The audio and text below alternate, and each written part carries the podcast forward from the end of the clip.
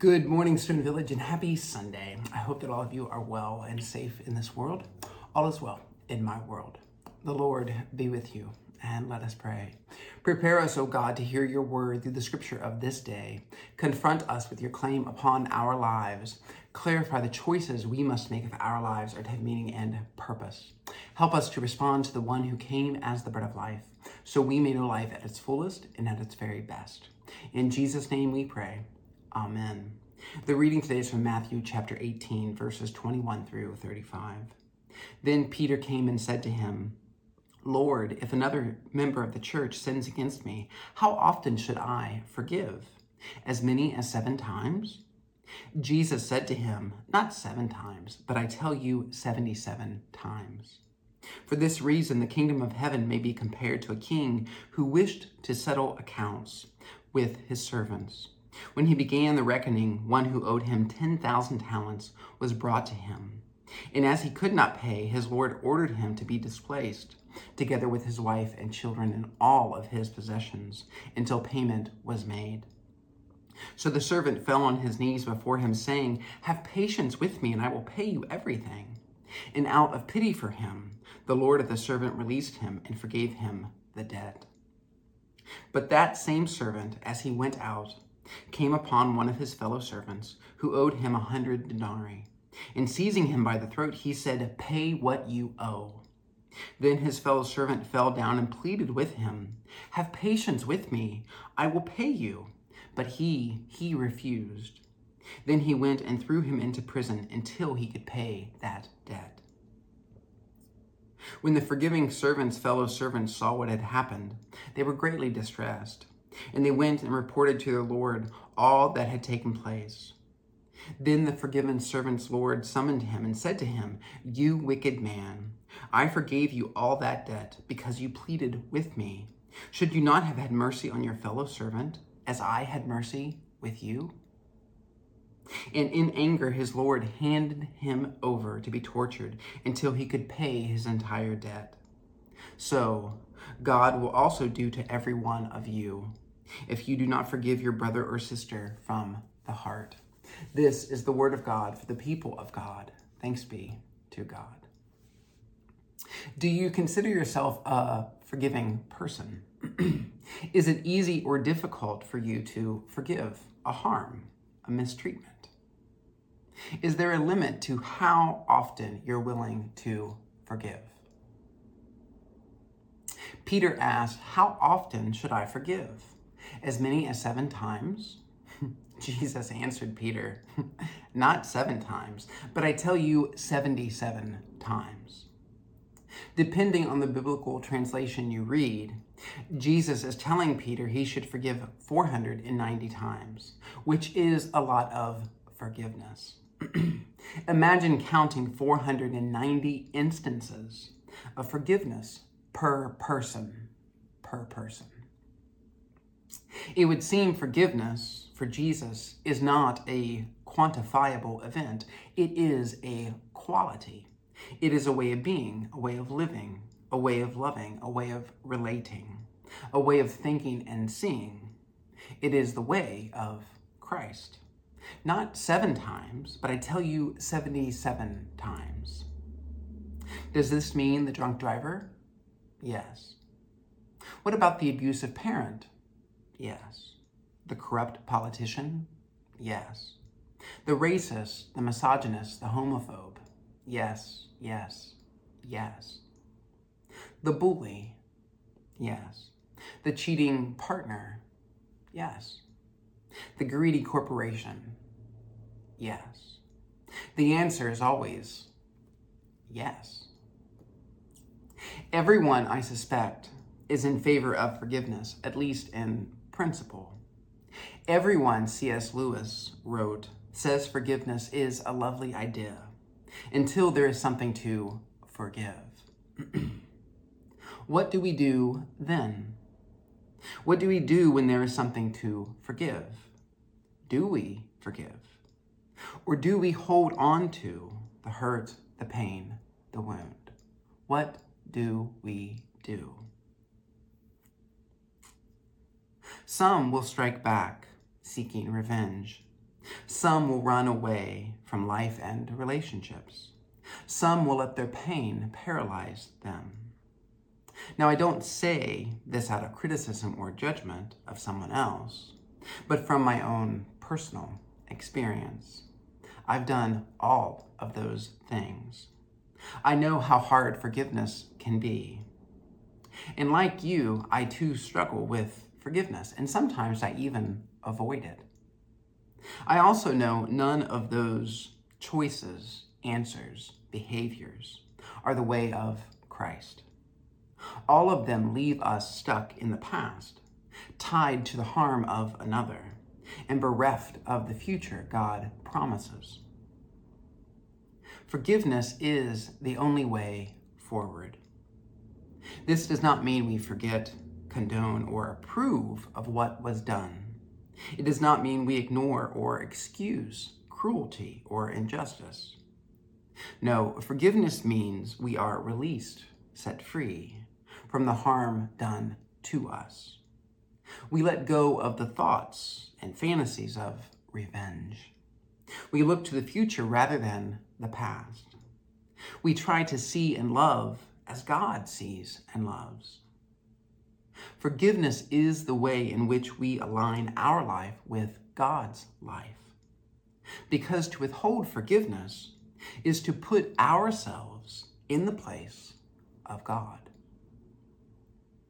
You see, God's forgiveness and human forgiveness are interwoven, they are always related, which is apparent in today's parable.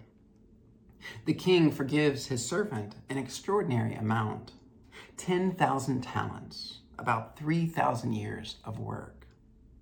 It seems there is no debt too large to be forgiven. This man, this debtor, was forgiven. This is what the kingdom of heaven is like. This is how our God is. This servant, however, refused to forgive his fellow servant a hundred denarii, about three months of wages. And too often, this is what our world is like. And fre- frequently, it is how we are too. We refuse often what has been forgiven us. Every Sunday we pray, Forgive us our trespasses as we forgive those who trespass against us. We pray those words with ease. But do we live our prayer? Do our actions support our prayerful request? The way I see it, we need to forgive as much, maybe more, for ourselves as for the one we forgives. Forgiving those who trespassed against us is the salve which begins to heal our wounds. It may not change the one who hurt us, but it changes us. Your life, my life, become more alive, more grace filled, more whole, more godlike for having forgiven another. You see, forgiveness creates space for new life. Forgiveness is an act of hopefulness and resurrection for the one who forgives. Forgiveness takes us out of darkness into light, from death to life. It disentangles us from the harm of another. Forgiveness is the refusal to let our future be determined by our past. Forgiveness is the letting go of the thoughts, the hatred, the fear, which fills us and anchors our life in darkness, so we might live and love again. Without forgiveness, as Anne Lamott writes, is like drinking rat poison and then waiting for the rat to die. You know who's dying before the rat you and me. So, how do we begin to forgive? There is no easy road to forgiveness. Don't let anyone ever tell you to just give it up to God. Forgive and forget. simplistic, trite, ridiculous answers, which only demean those who suffer. Forgiving another takes time and work. It is something we must practice every day. And I believe it begins with the recognition and thanksgiving for the forgiveness we have been given. We are the beneficiaries of the crucified one. Hanging between two thieves, Jesus prayed, Forgive them, for they do not know what they are doing. A prayer of infinite forgiveness, spanning time and space. Understand forgiveness does not originate in us, it begins with God. That's what the servant who refused to forgive didn't understand. It was not about him, it was about God. We do not choose to forgive. We only choose to share the forgiveness we have already received. And if you are like me, you have received a lot of forgiveness in your life. For most of us, Forgiveness is a process we live into. Sometimes, however, we cannot forgive. The pain is too much, the wound too raw, the memories too real. On those days, we choose to want to forgive. And some days, we choose to want to want to forgive. And then there are those days, all we can do is choose to want, to want, to want to forgive. But we choose, and we keep choosing to offer the forgiveness we have received. Now, I know you're wondering is it really 490 times? Seriously, how many times must we choose to forgive?